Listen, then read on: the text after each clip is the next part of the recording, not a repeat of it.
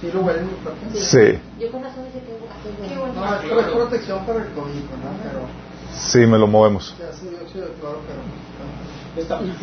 Listo. Ok, estamos transmitiendo en vivo, chicos. Oh, no puede. Estamos transmitiendo en vivo. Eh, sí, sí lo movemos. Luego empezamos con dolores de cabeza y mejor lo secamos o lo... Sí, que sí, mejor lo tiramos. Yo te lo tomo, yo te lo tome. Estamos transmitiendo en vivo desde el canal de Minas Church, a los que nos están siguiendo y también en el canal de Minas Dominical. Eh, los invitamos a que se suscriban y que puedan compartir el mensaje por sus grupos de sus redes sociales que nos ayuden a difundir la palabra de Dios. Ah, hoy vamos a continuar con el tema de finanzas. Ya sobrepasamos el número de la primera sesión, hace que fue cuatro años que vimos taller de finanzas y eran, fueron nada más 13 sesiones. Ah, ahora ya completamos las 14 sesiones y todavía no terminamos, chicos. Todavía nos falta ver la sección de cómo distribuir la riqueza. lo que sorpresa. Todavía faltan. Ya. Pero bueno, lo importante, chicos, es que saliendo de aquí van a tener finanzas sanas, ¿verdad? Digo, porque sí. Y hemos estado platicando, hemos estado eh, en un recorrido donde hemos platicado acerca de, del engaño de la riqueza, de la pobreza. Hemos visto cómo la importancia de la motivación y hemos visto los principios para la creación y generación de riqueza ma- material, ¿se acuerdan? El principio de utilidad o de generar valor, el principio del ahorro y de la inversión, el principio del riesgo, eh, el principio de la asociación, el de la justicia el del, el del heroísmo. Todo riqueza. Luego empezamos a ver los principios para la administración de dicha riqueza.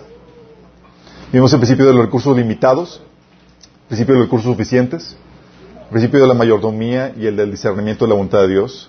También el principio de la optimización, el del contentamiento y la planeación. Y terminamos con el- la, la sesión pasada con el principio del control que tiene que ver con el presupuesto, ¿se acuerdan?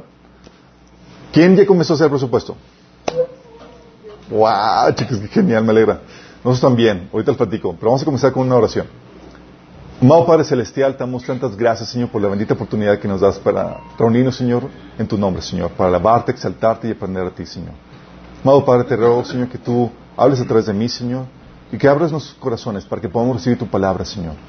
Que podamos entenderla, que podamos aplicarla en nuestras vidas, Señor. Que podamos salir transformados por el poder de tu palabra y tu Espíritu Santo, Señor. Te lo pedimos en nombre de Jesús. Amén. Ok, chicos, vamos a ver el asunto de las, de las deudas. A los que ya comenzaron a hacer lo del presupuesto, qué gorro, ¿verdad? Nosotros y nos sentamos, ya lo habíamos hecho, pero no lo habíamos actualizado. Y eso de sacar las estadísticas de cuánto gastamos en qué cosa, el rubro, el otro, es... No, no hemos terminado, de hecho. Eh, pero estamos ya avanzando en eso, en la reestructuración del presupuesto. Es muy importante porque si no te pierdes.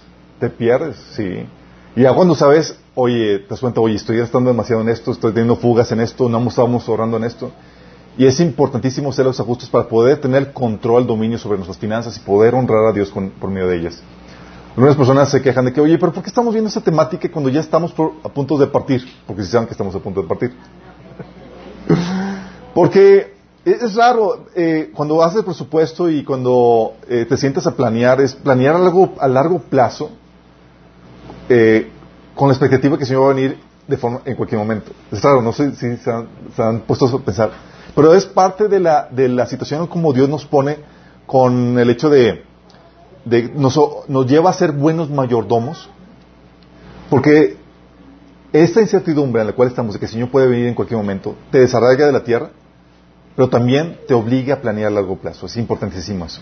Entonces tenemos que ser buenos mayordomos. Y la idea es que te encuentres a ti, Señor, haciendo lo correcto en, tu, en todas las áreas de tu vida, incluidas las finanzas. Y mucha gente se va a quedar por causa de las finanzas y no queremos que suceda eso. ¿Por qué? Porque han hecho del, del dinero su Dios. Y es algo que habían platicado. ¿Se acuerdan? O porque están haciendo, están estafando. ¿Sí? ¿Y se acuerdan que los estafadores no heredarán reino de Dios?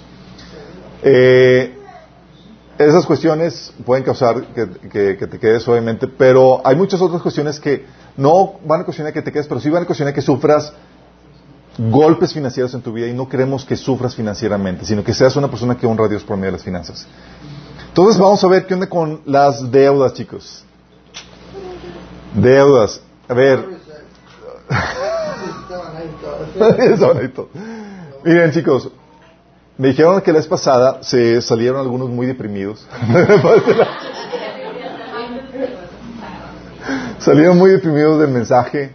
Espero que sea el tipo de tristeza que, lleva arrepentimiento. Porque si es tristeza de, de acuerdo al mundo de que chino voy a poder comprar para mis chuchulucos, eh, pues ahí sí, por cierto, chuchulucos, a los que no supieron qué era, chicos, porque estaban no lo encuentro en el Google. Son tus, tus, eh, eh, ¿cómo se? Por- tus porquerías, tus, exactamente, tus cosas que compras que, tus chiflazones, ándale, tus chiflazones, ándale, para ponerlo de esa forma.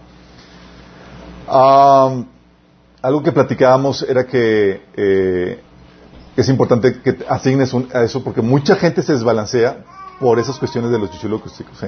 Y es importante que lo incluyes en tu presupuesto. ¿sí? Pero bueno, vamos a ver qué onda con el tema de las deudas. ¿Quién de aquí tiene o ha tenido deudas, chicos? Ok. ¿Quién no? Bueno, a lo mejor sí, ¿quién no? ¡Wow! Ahorita va, vas a predicar, hermano, por favor. wow, todos hemos, la mayoría, bueno, ya, la mayoría hemos tenido problemas con deudas. Yo, en mi caso, eh, me metí con una deuda, creo que fueron un poco más de 300 mil pesos, imagínense. Sí, con puras tarjetas de crédito. Sí. No, no, no. en mi caso, y, pero te llevas a, te metes en problemas de, de- de deudas por diferentes situaciones o diferentes cosas. Pero todo tiene que ver con deficiencias en tu administración, en tu carácter, cosas que el Señor quiere tratar contigo. Y en mi caso, el Señor quiere tratar con, con mi orgullo. Yo me sentía súper bien administrado. Yo sentía que ya había en- dominado el sistema financiero y lo podía hackear en cualquier momento, en sentido de que podía, había encontrado mecanismos que poca gente encontraba para sacar dinero de una tarjeta y pagar otra y jinetear el, dinero dos, tres meses. Podía, eh, o sea, había, obviamente complicado y bien administrado, pero yo soy, sabía que podía eh, gastar, eh, administrar bien el dinero y jinetear el dinero y, aprovechar al máximo los créditos que te ofrece el mercado financiero. Yo decía, mi política es no gastar el crédito en cosas que vas a consumir en más, sino en algo que te va a generar más dinero. ¿sí? Con eso es válido el crédito. Y, oh, wrong. Dios me probó wrong. Me probó equivocado. Y eso tiene que ver con la ignorancia. Porque cuando estás jugando con crédito, estás jugando con fuego y es muy delicado. Y tú puedes hacer planes y demás y se te viene abajo. Y no había considerado yo el principio del riesgo dentro de mis planes. ¿Se acuerdan cuando vimos el principio del riesgo en la administración? Habíamos hecho, yo recuerdo, había utilizado las tarjetas para invertir en un negocio y era prácticamente seguro. Prácticamente seguro. o sea, la cuestión. Y las cosas no sucedieron como yo esperaba. Entonces, ¿qué pasó? Pues no pude pagar. Y luego te vas atorando con una y luego te vas atorando con otra. Porque cuando, cuando acudes al crédito, lo que haces es que estás acudiendo o, presumiendo de un futuro que no puedes asegurar. Es una problemática eso. En mi caso entonces fue una problemática de orgullo. Sí, Dios me enseñó humildad por medio de esa quiebra, sí, fatal. Gracias a Dios pagué, me tomó siete años, imagínense, salir de esa, de esa deuda. Eh, sí, y más porque no había tomado taller de finanzas.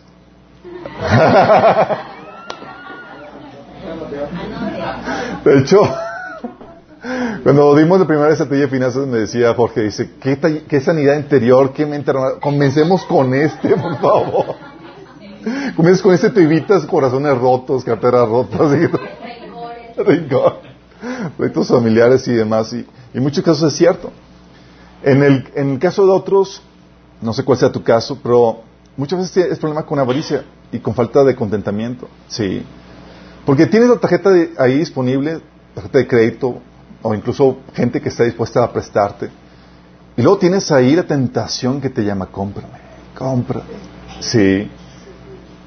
Y la falta de contentamiento que había, ah, es algo que habíamos visto, el principio de contentamiento para la buena gestión de las finanzas, ¿se acuerdan? Entonces tienes ahí la, la codicia de los ojos, la avaricia y la vanagloria de la vida. Esto, si, si compro esto, me va a dar estatus, reputación, este carro nuevo, esto que, que se ve eh, súper eh, antojable eh, comprar. Y resulta que empiezas a gastar en cosas que no necesitas para impresionar a gente, con dinero que no, que no tienes, para impresionar a gente que, que no le importas. Y te vuelves y te empiezas a encharcar con eso. Sí, problemas con avaricia, problemas con la falta de contentamiento es algo que hemos platicado que ocasiona que mucha gente se encharque con las deudas. Sí. Las deudas, las tarjetas de, el manejo de tarjetas de crédito, que es la típica deuda, chicos, porque hay deuda a familiares, deuda a amigos, deudas al banco, hipotecarios y demás, pero la deuda típica es con tarjeta de crédito. Y luego sales de la, de la carrera y no sé cómo los de los bancos consiguen tu número telefónico. Saben que huele que ya tienes dinero y te atacan como tiburones, chicos. Así, huelen sangre. Y van detrás de ti. Y yo recuerdo llegué a tener 10 tarjetas de crédito recién salí de la, de la universidad, imagínense. Sí. Y yo súper acá, presumiendo, súper administrado. Pero, dices, oye, pues yo sí soy súper bien administrado con las tarjetas de crédito. ¿Alguien puede presumir eso, chicos? Hay varios riesgos que debes de tomar cuando estás manejando las tarjetas de crédito. Uno es el riesgo de atrasarte en tus pagos. Sí. Si dices, oye, yo pago puntualmente mi tarjeta y demás, me dan cosas gratis, puntos y demás, juega, sí. Nada más que, por ejemplo, hay instituciones que, investigan las estadísticas como Card Track, que dice que el, el 60% no logrará pagar su tarjeta de crédito a tiempo. 60%. Sí, Es cuestión de estadística, sí. Porque va a terminar pagando intereses o se va a sucumbir en la presa, en el juego de- del cazador. Entonces, cuando estás hablando de esto, tienes que reconocer el, el riesgo. Cuando juegas con serpientes, como dicen, vas a salir mordido. Hay un riesgo con el cual estás jugando y las tarjetas de crédito es eso. También está el riesgo a sobregirarte en tus gastos. ¿Por qué? Porque en pagos puntualmente, las personas que tienen tarjeta de crédito gastan un 47% más de lo que pagaría, de lo que gastan si solamente tuvieran débito o efectivo, chicos. Estadística. Pues tiene sentido, ¿no? Es dinero a la mano que te permite tomar para satisfacer deseos, los deseos, de los ojos, la vanagloria de la vida, tentaciones que tienes ahí. Si no tuvieras ese crédito, pues no lo comprarías, pero tienes ahí ese crédito. ¿Y qué pasa? Estadísticamente, 47% de la gente gasta más con la tarjeta de crédito. Gasta hasta un 47% más de lo que gastaría si no, si no tuvieran tarjetas de crédito. Y también está el riesgo a caer en quiebra. Un estudio de American Bankruptcy Institute revela que el 69% de las personas que se declararon en quiebra fue debido a tarjetas de crédito. 69, casi 70. Sí, yo me cuento entre esas personas. Viví la estadística. Sí. Eh, y es porque la gente con dinero, chicos, la gente rica, generalmente no usa sus tarjetas de crédito. Sí. O los utilizan como transacciones, pero con dinero que ya saben que tienen ahí. La gente que no tiene dinero es la que se maladministra con eso. Y vamos a ver qué onda con, con eso. Y quiero entrar a la temática que dice la Biblia en cuanto a la deuda o pedir prestado. ¿Es mala la deuda? ¿Es malo pedir prestado, chicos? ¿No? ¿Sí? Suena como que est- estuviéramos en el estudio el martes, ¿verdad? ¿Es bueno o es malo? y contesto. De hecho, cuando a mucho- mucha gente que sataniza la deuda, el pedir prestado, no es que no, mi política es no pedir prestado, Ah, hasta que luego leen el pasaje donde Jesús pidió prestado un burrito. pidió prestado un burrito. Sí, que le dice, ¿acuerdan? En Marcos 11, de 2 al 3, que dice, vayan a la aldea, de- a la aldea de enfrente, tan pronto como entren en ella, encontrarán atado un burrito en el que nunca se ha montado nadie. Desátenlo y tráiganlo acá. Y si alguien les dice, ¿por qué hacen esto? Díganle, Señor lo necesita y enseguida lo devolverá. O sea, lo estaba pidiendo prestado. Sí. No le cobraron interés, sí. Obviamente la Biblia aclara que cuando pides algo, tú corres una responsabilidad de la cual tienes que hacerte responsable. Dice, si alguien pide prestado un animal de alguno, de algún amigo suyo, y el animal sufre algún daño o muere, no estando presente su dueño, el que lo pidió prestado deberá restituirlo. Entonces Jesús estaba adquiriendo ese riesgo, ¿sí? Obviamente si el animal se muere o algo no era mucha problemática para él volverlo a resucitar. Eh, pero en tu caso, o sea, no, no tenemos ese, esa, esa seguridad, obviamente, ¿sí? Ah, sin embargo, chicos, cuando hablamos de pedir prestado dinero, la Biblia lo maneja como una señal de maldición. Órale, ¿qué es eso?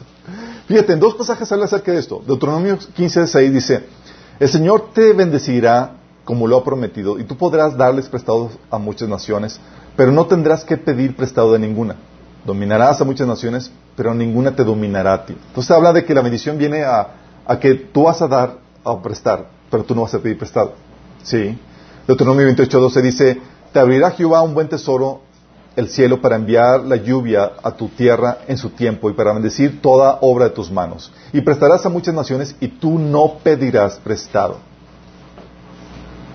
Este es el estatus de la bendición, chicos. Órale. Y aunque no podemos hacer una generalización en cuanto a esto, sí podemos, eh, digo, no podemos eh, eh, absolutizar diciendo que siempre es una maldición, pero sabemos que de forma general sí cae en esta, en esta situación porque la gente que, que pide prestado es por alguna de estas razones, a ver si lo tengo, no, no lo puse, pero es porque o no está trabajando como se debe, como lo hemos visto en, en las sesiones anteriores, sí, o no te estás administrando como se debe, no ahorraste, no apartaste para los imprevistos, no hiciste tu presupuesto, no te estás administrando, o te estás sobregirando en los gastos. O sea, algo estás haciendo mal. ¿Se acuerdan? Hay una normativa de vida que produce buenos resultados, hay una normativa de muerte que te lleva a problemas. Y si estás siguiendo la fórmula en tus finanzas de muerte va a producir problemas económicos. Vas a tener que pedir prestado porque no te estás administrando bien o estás fallando alguno de los principios que hemos estado viendo. O sea, así podemos ir, hay algo mal. Sí. Sin embargo, chicos, los préstamos sin intereses era una forma en la cual la Biblia ordenaba ayudar a los pobres. ¿Está bien? Tú ves el tema de la deuda y dices, oye, ¿qué dice la Biblia acerca de eso? Es lo que dice Éxodo 22, 25. Dice, si prestas dinero a cualquiera de mi pueblo que pasa necesidad, no le cobres intereses como acostumbras hacerlo, como acostumbran hacerlo prestamistas. Oye, hay alguien que está en necesidad, ¿quieres ayudarlo? No le cobras impuestos, no le cobras eh, intereses. ¿Sí? Levítico 25 del 35 al 38 también dice lo mismo. Dice, si alguno de tus hermanos israelitas se empobrece y no puede sostenerse a sí mismo, ayúdalo como lo, haría, como, lo harías con un extranjero o un residente temporal y permítele vivir contigo. No le cobres intereses ni obtengas una ganancia a costa de él. En cambio, muestra tu amor a Dios a permitirle que viva contigo como si fuera un pariente. Recuerda, no le cobres intereses sobre el dinero que le prestes, ni obtengas ganancia con los alimentos que le vendas. Yo soy el Señor tu Dios, quien te sacó de la tierra de Egipto para darte la tierra de Canaán y para ser tu Dios. Y el principio que está manejando es, oye, si quieres ayudar a una persona, no generes ganancias con, a costa de ella. Y eso aplica para los, la- lo que le prestas como para lo que le vendes. Esto voy a vender a costo, sin ganancia, porque la idea es ayudarte. Estás ayudando a un hermano en necesidad. Dice Salmo 15 del 1 al 5, ¿quién, es, ¿quién puede entrar? eh, dice, Señor, ¿quién puede entrar en tu santuario? ¿Quién puede entrar en tu presencia, en tu monte santo? Y empieza a dar una lista. Y entre la lista de personas que entran en la presencia de Dios dice, los que prestan dinero sin cobrar intereses. Vóytelas. Sí.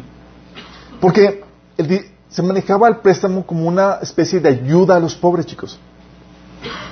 Y se prestaba lo necesario para, ¿para qué? Al pobre. Lo necesario para lo básico de la vida, para que tenga un alimento, para que consiga abrigo.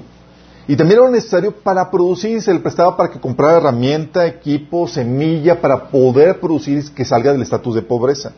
Era lo que se llamaba, no sé si conozcan el concepto de dinero semilla. Es algo que manejan algunas instituciones bancarias y aún escuelas, que es un pequeño dinero que eh, es en poco en cantidad, pero se te presta para que consigas lo básico para hacerte a ti productivo. Y en países de vía de desarrollo se manejan eh, ese dinero semilla para prestar a, por ejemplo, amas de casa que compran una, una máquina de coser o que compren a algo que les ayude a ser productivos. ¿sí? Y, ha resultado muy bueno para ayudar a las personas a, a salir de la pobreza, en ese sentido. Ah, porque el dinero para ayudar al pobre, chicos, no era para su entretenimiento, ni para cubrir sus vicios, ni para sus hobbies. No era como que presta dinero, soy pobre y como soy pobre no me debes de, de, de cobrar intereses. ¿Y qué te lo vas a gastar? No, es que quiero ir al, al caliente a apostar ahí. No, pues. Obviamente no aplica ahí, sí. Algo que también manejaba la Biblia, enseña, era que las deudas tenían un límite de tiempo. De cobro, no de pago. un límite de tiempo, imagínate. Dice Deuteronomio 15.1. Al final de cada séptimo año tienes que anular las deudas de todos los que te deban dinero. ¿Te imaginas? Yo quiero ser israelita.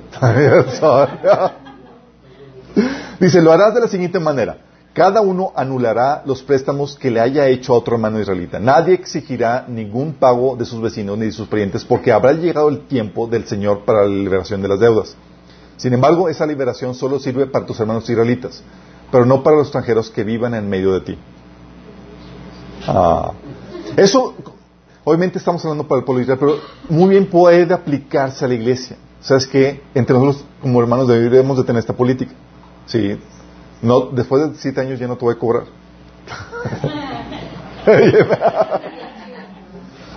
oye, pero dices, oye, pero se puede prestar a que la gente, pues, oye, no, no, no quiera cobrar y, y digo, no quiera pagar y eso lo considera el Señor en, en el versículo 9 cuando dice, no descabía en tu corazón a la perversa idea de que por acercarse el año séptimo, año del perdón de las deudas, puedes hacerle mala cara a tu hermano hebreo necesitado y no darle nada. O sea, ya se acerca el año, mejor no le presto. Pues, dice, de lo contrario, dice, él podrá apelar, Señor, contra ti y tú serás convicto de pecado.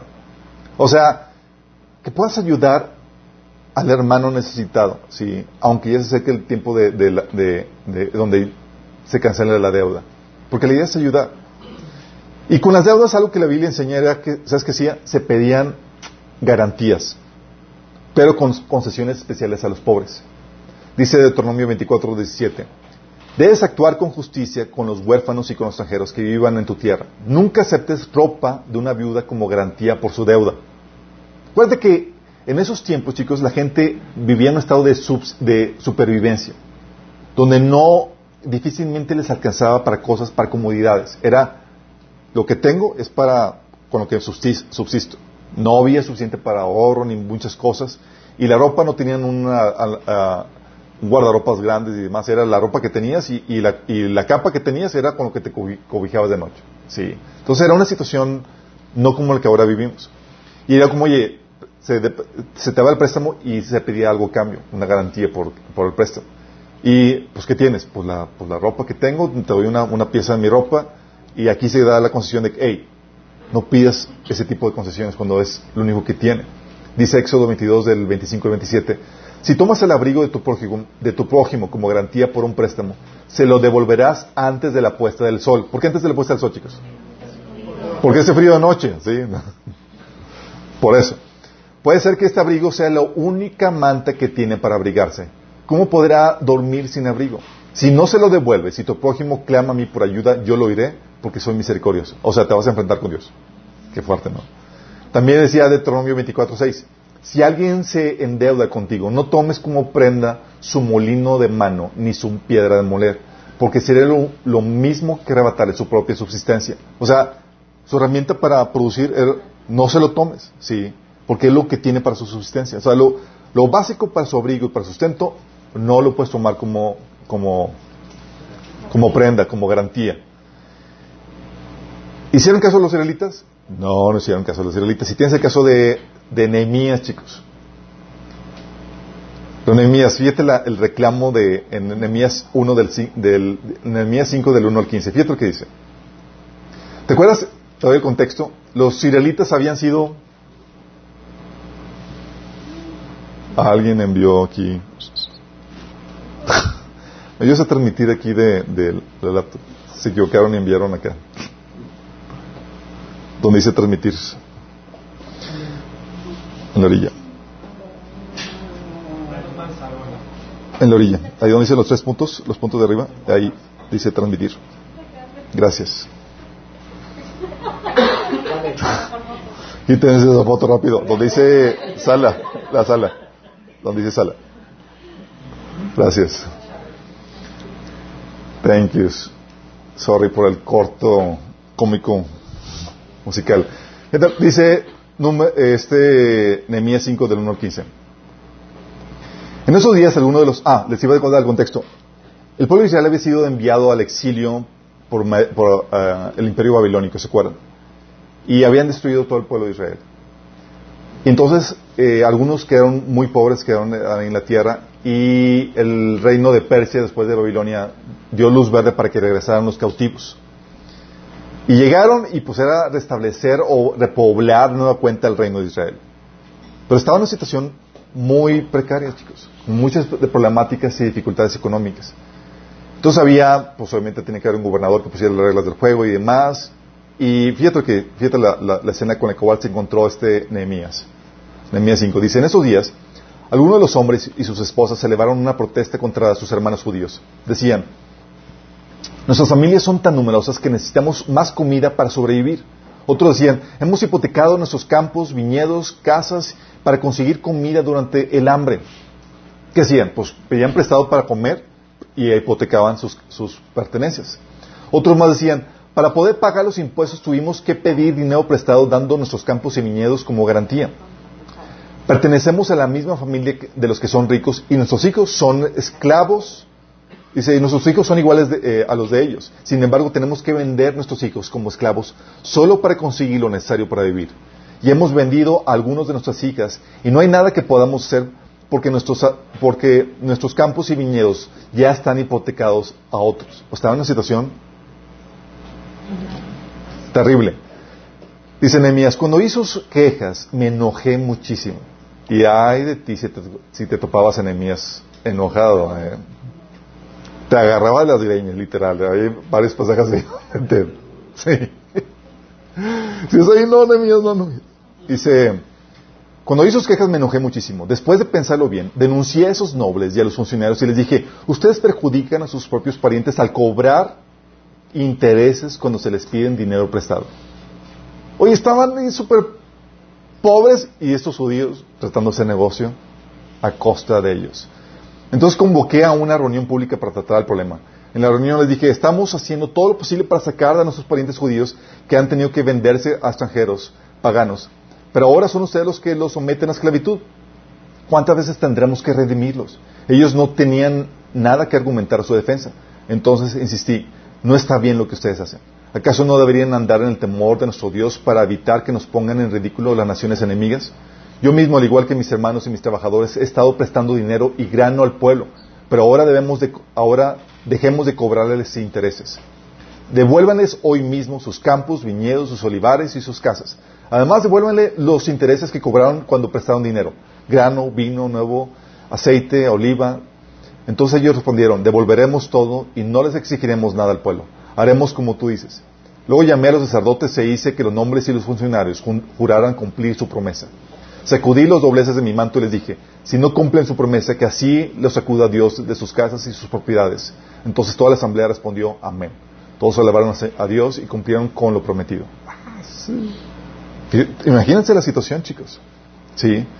Dice Nehemías, durante los 12 años en los que fui gobernador de Judá, desde el año 20 hasta el año 32 del reinado de Artajerjes, ni yo ni mis funcionarios reclamamos a la nación la comida que nos correspondía. Los, los gobernadores anteriores, por contraste, impusieron pesadas cargas al pueblo al exigir una ración diaria de comida y vino, además de 40 piezas de plata.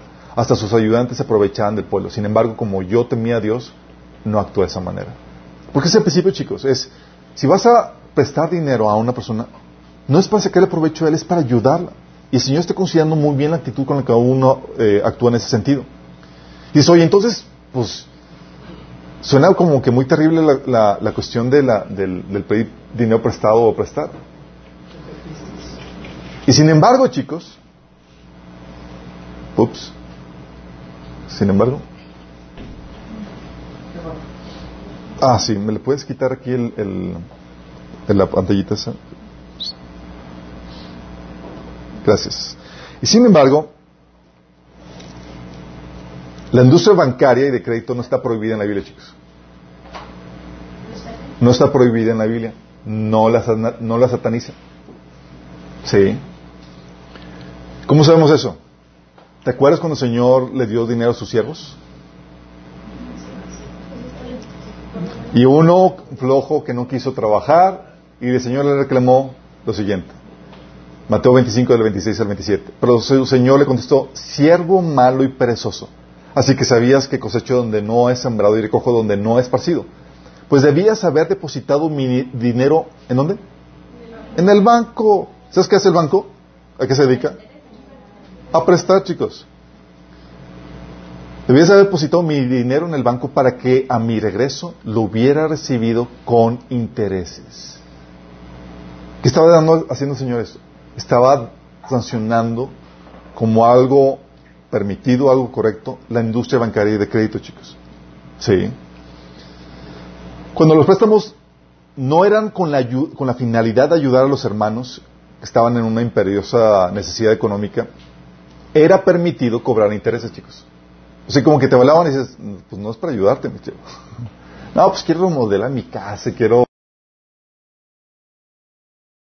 intereses. Sí, era permitido. Era permitido cobrar intereses. Lo mismo que a extranjeros pobres, a esos indios se les perdonaba la- la- eh, los intereses. Porque el principio del Señor, el principio de los intereses, chicos, es el principio de justicia. Tú tienes dinero de sobra. ¿Qué haces? Lo pones a trabajar para que la gente genere una ganancia con ello. ¿Sí? Que es el principio de optimización de recursos. Oye, tengo dinero de sobra, ¿qué hago con eso? Pues que se aproveche, que se ponga a trabajar. Sí, que te genere alguna ganancia. Que no se quede ahí estancado. ¿Te acuerdas cuando vimos el principio de optimización de recursos? Es parte de eso. Entonces, ¿qué haces? Lo pones a trabajar. ¿Y cómo se pone a trabajar? Sirviendo a otras personas que requieren ese dinero. Opera, como les digo, bajo el principio de justicia, no de misericordia, donde tengo algo que es mío, que es el dinero, y te lo rento por un tiempo determinado. Y a cambio espero un pago o una ganancia, que se le conoce como intereses. ¿Sí? Es el pago por algo que te estoy prestando. Es como si te prestaran algún maquinaria o algún equipo que haces. Pues esperas el pago por el, préstamo, por el servicio que te estás dando, igual el dinero. Pero cuando prestas dinero se le conoce como intereses, chicos. ¿Sí? Entonces opera bajo el principio de justicia. Estos préstamos no son para cuestiones de subsistencia, como ya hemos estado viendo, sino para cosas como, oye, comprar una casa, eh, que no son objetos de primera necesidad, carros, electrodomésticos, remodel- remodelar, extender el negocio, comprar maquinaria, o para, en teoría, la gente del mundo, cualquier cosa que sea el deseo de tus ojos o la, vana- la vanagloria de esta vida. Sin embargo, chicos, a la luz de Deuteronomio 15, 6 y Deuteronomio 28, 12, donde menciona que, la, que el no pedir prestado es señal de bendición, ¿sí? y pedir prestado es una, puede ser una señal de maldición. La deuda, y eso que, es importante que lo tengas en mente, la deuda era una forma de hacer negocio con las personas mal administradas que viven vidas desordenadas.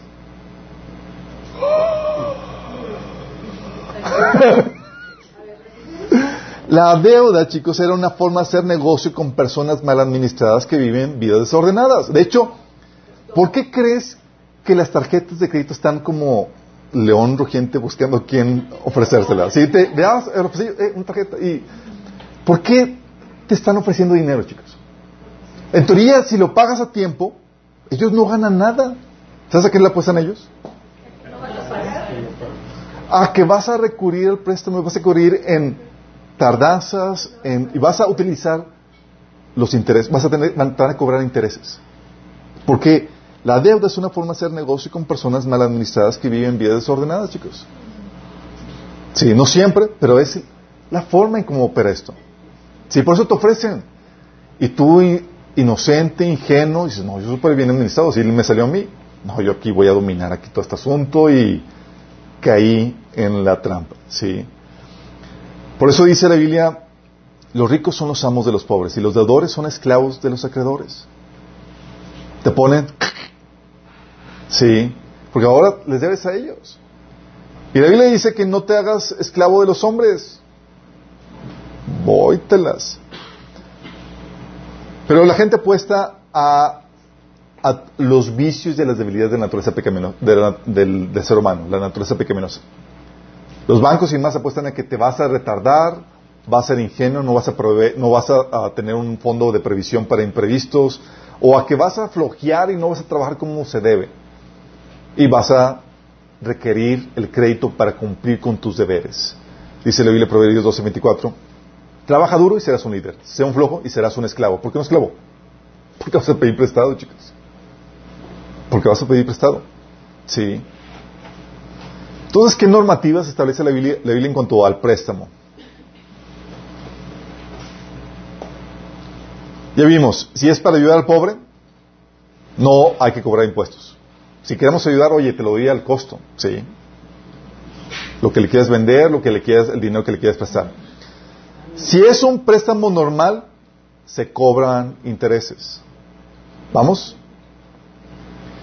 Lo que Biblia también enseña o regula en cuanto a al dinero, chicos, el préstamo de dinero, es que se debe pedir un colateral. ¿Saben qué es? Una garantía o un aval. Es un préstamo, chicos. Dice Proverbios 20, 16. El que salga fiador por la deuda de un desconocido, pídele garantía. Exígele un depósito como garantía si lo hace por extranjeros. Sí, y eso lo vuelve a repetir otra vez en, de- en Proverbios 27, 13. Te lo repite dos veces. Sí, porque eso se te pasó en el versículo siete capítulos atrás, te lo vuelvo a decir. Sí. El colateral, muchas veces, chicos, es el, la casa o el carro que estás comprando. Sí, una, una hermana estaba preocupada por endeudarse y demás. Es que el rato me endeudé, es que me endeudé con una casa y, y está mal. Y yo, pues si lo que estás haciendo es que, si acaso llegas a fallar con el pago, lo que hace el banco es te, cobra- te toma la casa. Porque el- la casa es el, la garantía misma por ese eh, crédito que estás adquiriendo. Pero hay muchos créditos que no tienen garantía, como el de las tarjetas de crédito. Ellos te lo prestan y confían en que vas a pagarlo. O mejor dicho, confían en que no lo vas a pagar para que sigas pagando intereses. Es decir, te quieren poner la... Te quieren agarrar de esclavo. Pedir prestado, chicos, sin dar una garantía o dar un, un colateral para invertir en cosas de riesgo. ¿Se acuerdan que habíamos platicado acerca de eso? Oye, quiero invertir en negocio, quiero pedir prestado. Wrong, no se hace eso. Porque lo que en realidad estás haciendo es pidiendo un inversionista. Oye, ¿qué- préstame mi dinero. ¿Y qué haces con él? No, si voy a invertir en, este, en mi negocio para... No, no, no. Tú no estás... ¿Y va a haber un colateral? No va a haber un colateral, pero en mi negocio es segurísimo. No, lo que estás haciendo es pidiendo un inversionista. Y es diferente, porque no se dan las ganancias de un prestamista, chicos. Las ganancias de un prestamista son seguras porque hay un colateral, ¿sí? Las de un inversionista son mayores porque está corriendo juntamente contigo el riesgo. Mejor invítelo. Oye, ¿sabes qué? De tanto lo que gane, el, en porcentaje de lo que estamos aportando tú, ¿sí? Es un inversionista lo que está requiriendo. Entonces, con los pobres, sin embargo, habíamos visto, no puedes pedir como garantía cosas que son consideradas esenciales. Debes también, es algo que habíamos platicado la, la vez pasada, debes establecer por escrito las condiciones y cláusulas del préstamo. ¿Cuánto? ¿A cuánto tiempo? ¿Cuánto de intereses? Todo eso se regula, chicos. Y las deudas tienen un tiempo límite de cobro, por lo menos entre hermanos. Pero es que si te vas a que sea por tiempo limitado. No debes, también la Biblia te enseña que no debes salir aval o fiador por alguien más. ¿Por qué? Porque sales, cuando sales aval o fiador por alguien más, tú estás contrayendo la deuda. ¿Sí? Proverbios 6, del 1 al 6. Dice, hijo mío, si has salido fiador por la deuda de un amigo, es que mi amigo, o has aceptado garantizar la deuda de un extraño, si quedas atrapado por el, acuer- por el acuerdo que hiciste y estás enredado por tus palabras, sigue mi consejo y sálvate, pues te has puesto a merced de tu amigo. Ahora trágate tu orgullo y ve y suplica que tu amigo borre tu nombre. No postergues el asunto, hazlo enseguida. No descanses hasta haberlo realizado. Sálvate como una gacela que se escapa del cazador, como un pájaro que huye de la red. ¿Por qué, chicos? Porque se supone que se le pide un aval o se pide una garantía porque fuerza a la persona a pagar la deuda porque quiere rescatar eso. Pero cuando tú sirves de aval, Es tu propiedad, no la de él. Y no duele. Lo único que duele es que le hagas la, cara de fuchi o de feo y que esté tratando de... Pero no le, no le está doliendo financieramente, no le duele de cartera. Y es más fácil, sencillo. Dice, eso te lo dice en Proverbios 6 del 1 al 6, también te lo repite en Proverbios 11, 15. Dice, es peligroso dar garantía por la deuda de un desconocido. Es más seguro no ser fiador de nadie. Proverbios 7, 18 dice, es una insensatez dar garantía por la deuda de otro o ser fiador de un amigo. O sea, te lo repite otra vez, y si acaso no entendiste, te lo repito otra vez en Proverbios 22 del 26. No te comprometas a garantizar la deuda de otro ni seas fiador de nadie. ¿Por qué? Porque suele pasar eso, chicos.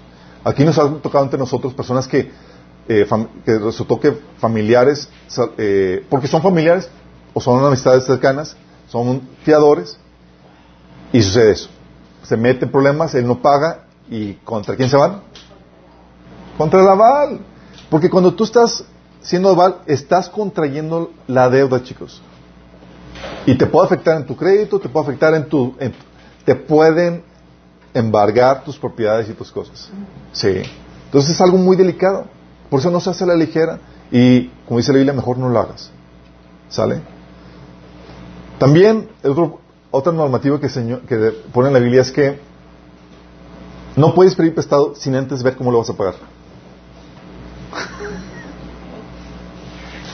Oye, ¿cómo lo voy a pagar? Es lo que dice Lucas 14, 28. Sin embargo, no comiences sin calcular el costo, pues ¿quién comenzaría a construir un edificio sin primero calcular el costo para ver si tiene, si hay suficiente dinero para terminarlo? Es decir, o sea, tú te sientes para ver, oye, voy a pedir prestado esto, tengo lo suficiente, voy a tener lo suficiente para pagar. Tienes que averiguar eso. Hay gente que, sabe manejar bien las, las- sus finanzas en el sentido que, oye, utiliza la tarjeta, pero tiene acá el dinero suficiente para, saldarlo. Y si acaso no tiene, sabes que sabe cómo, tiene toda la previsión necesaria para saber cómo conseguir el dinero para poder saldar el deuda que pudiera tener. Si ya obedece este principio. Pero la situación aquí es que muchos nos fiamos porque consideramos el futuro como algo seguro. Ah, pues al al cabo te- recibo la nómina eh, la siguiente quincena. Sí. Y hay cosas que parecen muy seguras, chicos, pero la verdad es que no lo son. Hay muchas cosas que pueden salir, de, eh, eh, en, en cualquier momento, previstos que pueden salir. O sea, tú puedes morir, puedes enfermarte, puedes... Y las deudas se, heredan, chicos, no sé si sepan. Las deudas se heredan. Pueden surgir un montón de cosas. Por eso dice, dice Santiago en, en Santiago 4 del 13 al 16, Presten atención ustedes que dicen, hoy o mañana iremos a tal cual ciudad y nos daremos, nos quedaremos un año. Haremos negocios ahí y ganaremos dinero. ¿Cómo sabes que se da de su vida el día de mañana? La vida de ustedes es como una neblina del amanecer. Aparece un rato y luego se suma. Lo que deberían de- decir es, si el Señor vive, viviremos y haremos esto o aquello. De lo contrario, están haciendo alarde de sus propios planes pretenciosos y semejante jactancia es maligna. Lo que sucede, chicos, es que te dice, hey, ten una incertidumbre, una sana incertidumbre del futuro. Y eso debes considerarlo cuando pides un préstamo. Dices, ah, te lo pago. Y eso también debes considerarlo cuando otorgas un préstamo. Por eso se, pide una garantía. Porque tú puedes confiar en la persona, pero las circunstancias pueden cambiar. Y por más íntegro y por más buena onda que sea esa persona y por más que desea pagarte, sus circunstancias pueden hacerle difícil el pago. ¿Me explico? Muy complejo esto, por este principio de riesgo. Y el- la otra norma para la cuestión de los préstamos, paga tus deudas. Sencilla. Dice Romanos 13:8, no tengas pendientes deudas con nadie, a no ser la de amarse unos a otros. La única deuda que se te permite. ¿Sí? ¿Tengo una deuda contigo? Sí, ¿cuál? De amarte. Sí, págame. Dame amor. Sí. Ah, y hay muchos chicos que por no saber cómo manejar la cuestión de, la, de las deudas empiezan con las problemáticas, porque las deudas generan problemáticas. ¿Alguien aquí ha pedido prestado a familiares amistades? Sin complejo eso, ¿no?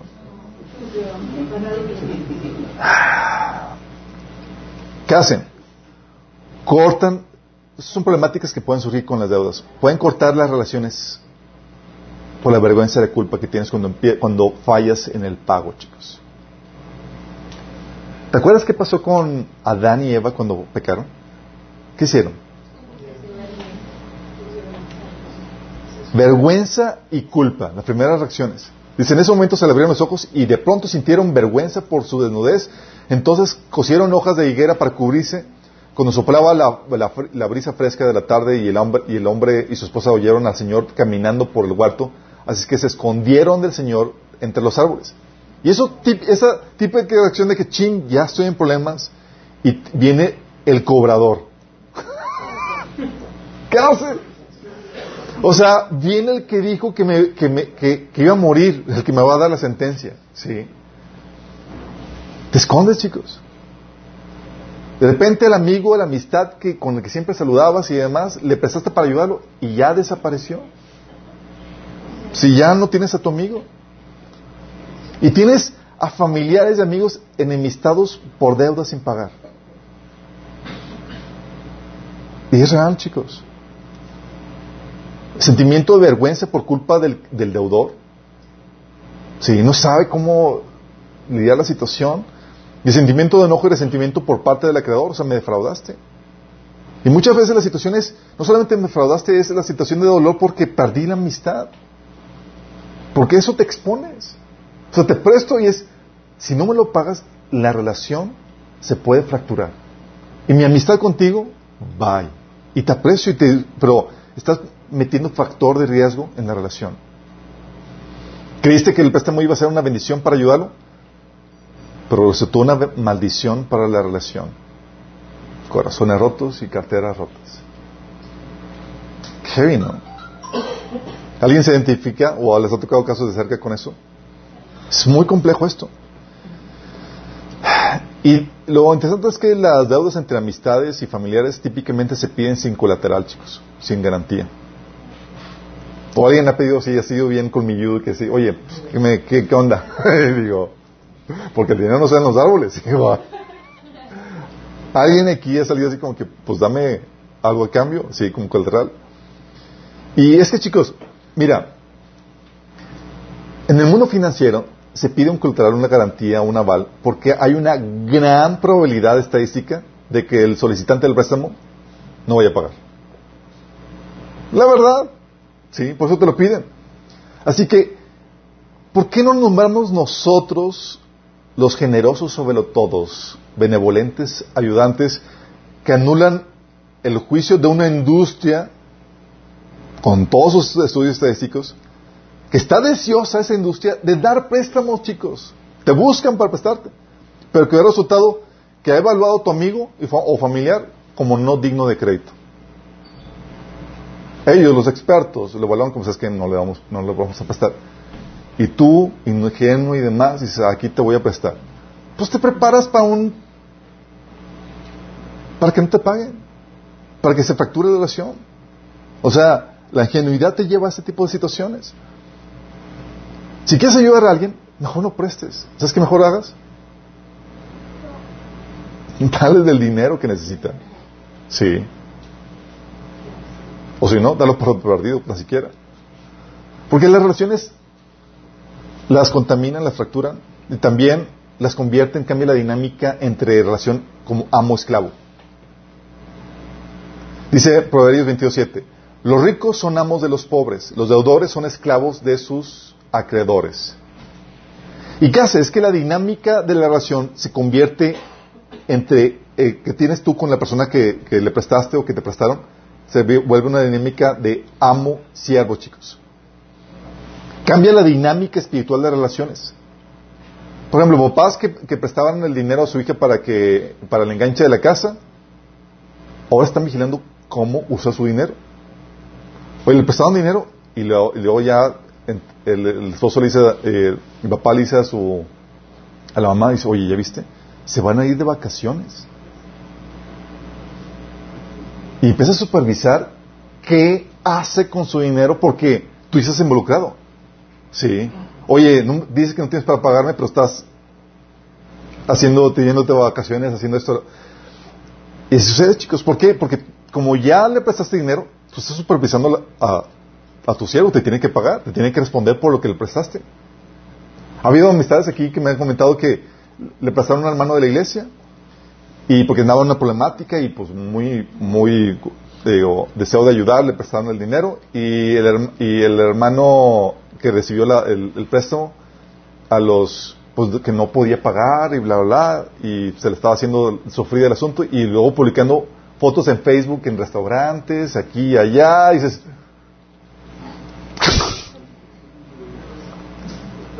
porque la dinámica cambia. Sí. Oye te presto dinero y y lo que haces empiezas a evaluar y monitorear a la persona que te debe porque no te ha pagado y la persona lo siente chicos es como que chin sí se convierte en tu jefe. ¿Alguien ha sentido la presión del jefe? Así como que tengo que responder. Ya no eres libre. ¿Qué quita esa dinámica? Perdonar la deuda. sí. Ay, sí, perdonar la deuda. Eso quita la dinámica amo-siervo. O algo que viste haber hecho, habría pedido un- una garantía. Sí. Y también la otra problemática con las deudas, chicos, es que puede fomentar malos hábitos. Malos hábitos. Saben, típicamente la deuda viene por problemas con malos hábitos de trabajo. ¿Sí? Porque no trabajas lo suficiente como Dios manda, te andas endeudando, porque no te alcanza, no estás trabajando bien. ¿Sí? O porque hay sobregastos por la falta de contentamiento, ¿se acuerdan? Como habíamos visto la, la falta de contentamiento. O la mala gestión, no hiciste la previsión, no, te- no obraste para imprevistos. Entonces, hay una problemática que produce esa deuda, que son, es un mal manejo, esos malos hábitos. Y prestar dinero puede fomentar esos malos hábitos. ¿Por qué haces? Porque no solucionas la, la raíz del problema, chicos. Oye, se endeudó, si le prestas dinero, o ¿qué haces? O se sobregiraron, se sobregiraron, no se administraron, o no trabajaron como deberían. Y al cabo, ¿Solucionan su problemática? No, al cabo siempre pueden pedir prestado. Y siempre encuentran un hermanito que les presta. ¿Y les ayudas? No. ¿Qué estás haciendo? Estás fomentando un mal hábito, ¿sí? Muchos que dicen, oye, las, las tarjetas de crédito enseñan a los jóvenes a ser financieramente responsables. No, no es así. Los enseñan a ser financieramente responsables porque les enseñan a obtener sus deseos antes de, de poder costearlos. O sea, no tengo dinero, pero aquí sí. Y eso es actuar financieramente de forma irresponsable. Hay papás que dicen, es que voy a hacer aval para que mi hijo saque su carro y él lo va a pagar y toda la cosa. ¿Pero por qué harían eso? ¿Para que su hijo se haga, se haga responsable? No. El adolescente con esa práctica, con, esa deuda- con ese deudo que, que, con- eh, que los papás le, apoyaron, el adolescente ha, ha aprendido que si no puede pagar algo, lo puede comprar de cualquier forma. ¿Y eso es responsabilidad? No. Por eso dice la Biblia, trabaja duro y serás un líder, sea un flojo y serás un esclavo, porque siempre va a haber crédito para ti. Sí. Prestar a alguien, chicos, para que resuelva sus problemas financieros, sin corregir los problemas de fondo, es inútil. Alguien llega a un hermano y dice, es que ayúdame, tengo problemas financieros, préstame. El, el prestarte no va a ayudarte de nada, chicos. Es un asunto de, ¿ya corregiste lo que te ocasionó caer en esa deuda? Por eso, chicos, el 78% de las personas que consolidan su deuda, si saben qué es eso? Oye, tienen sus deudas en varias tarjetas y le consolidan una que es un, con un interés más bajo para ya pagarla. Bueno, las personas que consolidan su deuda, sí, el 78% vuelve a aumentar la deuda. 78%. ¿Por qué? Porque no aprendió. No aprendió, chicos. Es lo mismo que Jesús platica en Mateo 12 del 43 al 45. ¿Se acuerdan cuando Jesús liberaba a endemoniados? Jesús que les daba una advertencia, ok, te voy a ayudar, Pero vas a encharcarte otra vez. Y le dice, ah, ¿por qué? Porque no se cambia tu corazón. Le habla, dice, así le pasará también a esta generación malvada. O sea, tu corazón no ha habido un cambio. Dices, oye, te voy a ayudar, Sí, pero no va a solucionar nada. Aquí te va el préstamo. ¿Sí? ¿Y qué sucede? Te vuelves a encharcar. ¿Por qué? Porque no ha habido un cambio en tu corazón de hábitos y una buena gestión. Necesitas un cambio de corazón. ¿Vamos? Por eso dices, oye, voy a ayudar a mi hermano porque tiene problemas económicos, le voy a prestar. No, no, no, si quieres ayudarle, ayúdale con una... Pásale de taller. Necesita un cambio de corazón. Puedes estar tú haciéndote partícipe en, lo que está haciendo el hermano y estás eh, fomentando esta, este mal comportamiento. ¿Sí? Y la otra problemática, chicos, con la deuda, y esa es la más grave que yo creo. Hay un libro de un hermano que decía, ¿por qué mi pueblo no, eh, no prospera? Si tienen frío, chicos, paguen el clima, por favor. ¿Están bien? Ok, perfecto. Dice, el problema es que te obstaculiza la generación de riqueza. Es decir, te mantiene pobre, la deuda. Proverbios 13, 11 dice, el dinero mal habido pronto se acaba. Quien ahorra poco a poco se enriquece. Escucha, quien ahorra qué? Poco a poco enriquece. ¿Recuerdas cuando habíamos visto en las sesiones anteriores el principio de la acumulación de valor? ¿Recuerdas? Oye, la importancia de acumular valor para generar riqueza. ¿Y se acuerdan los siguientes tipos de valor? Capital, eh, infraestructura, conocimiento, experiencia e incluso santidad, es integridad. Bueno, la acumulación de valor, chicos, es, es, muy importante, pero dentro de esto, la acumulación de capital es muy importante. Cuando hablamos de acumulación de capital, hablamos de acumular dinero. Es muy importante para poder generar riqueza. Porque con el dinero, con la acumulación de, dinero, puedes invertir para generar más valor y lo multiplicas. ¿Me explico? ¿En qué puedes invertir? Infraestructura. Oye, compras propiedades, casa, equipo, maquinaria, un negocio, productos para vender. Puedes multiplicar porque tienes con qué. ¿Sí? Puedes invertir en conocimiento adquirir una maestría, un doctorado, una especialización, algo que te permita generar más. Generar más valor y generar más recursos a cambio. Bueno, pues tu principal fuente de riqueza, chicos, ¿sabes cuál es? Tu ingreso, el cual las deudas con los intereses que pagas lo merman. Tú deberías estar acumulando y generándote intereses con eso, chicos. El interés compuesto te lleva a cosas maravillosas. Pero no estás recibiendo nada, chicos. Estás pagando y pagando tu deuda y pagando intereses. Los intereses de las tarjetas son altísimos. ¿Y qué hace, chicos? En vez de estar ahorrando y, acumulando para poder invertir, aumentar tu riqueza, ¿qué estás haciendo? Estás pagando y pagando los intereses, lo cual está mermando tu capacidad de generar riqueza lo cual perpetúa tu estado de esclavitud, pues te impide ahorrar. No ahorras, no ahorras, si no ahorras, no inviertes. Si no inviertes, no multiplicas tu riqueza. ¿Y qué hace? Te mantiene pobre. ¿Vamos? La mejor forma de construir riqueza es mantenerte libre de deuda y con capacidad de ahorro. Para que puedas invertir. Por eso, te obstaculiza la generación de que se te mantiene pobre. Hay uno dice, oye, pero hay muchas ventajas. Sí, puedes nombrar algunas ventajas. Puede, la deuda puede ayudarte a generar riqueza con el dinero semilla que habíamos platicado. Puedes construir tu crédito, lo cual, principalmente lo único que te, digo, lo principal que te puede ayudar es para conseguir un crédito de casa. Sí. Pero si lo dices, oye, es que lo necesito para pagar un hotel, un carro de renta, eso lo puedes hacer con la tarjeta de débito. Sí. Nada más ponte a pensar, ¿por qué están los bancos tan ávidos de, prestar dinero? Porque saben que tú vas a perder, ellos van a ganar. Ya con eso es para poner las antenitas bien paradas para analizar la situación. ¿Cómo se debe manejar la deuda entre manos de la iglesia, chicos? Oítelas. ¿Cómo manejar la deuda entre manos de la iglesia? Mira, si te piden una mano algo, una deuda, no batalles, que analízalos al banco. Son expertos, chicos, y están ávidos por prestar. ¿Sí? O diles que vendan algo que, bien, que, que, que tengan. Sí, muchas veces no pueden vender algo para conseguir, pero no están dispuestos a eso. O sea, que la, que la deuda sea lo, lo último. Sí. Pero si vas a ayudar a un hermano de la iglesia para esto, primero, ¿qué, qué debes hacer para ayudar a un hermano en esto? A ver si saben. ¿Qué se les ocurre? No, primero ver tu necesidad.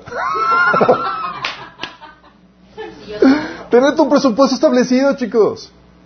O sea, primero debes es- considerar si estás en condiciones de prestar. Porque el que tengas dinero no significa que estés en condiciones de prestar. Puedes tener dinero, pero ya está gastado. O sea, de acuerdo al presupuesto, ese dinero ya se ocupó. Sí. O sea, tienes que asegurar primero lo necesario para cumplir con tus necesidades. Jesús, cuando te vas con le pidió un, un milagro, oye, préstame de tu tiempo para que inviertas en este, en este milagro a una sirofenicia.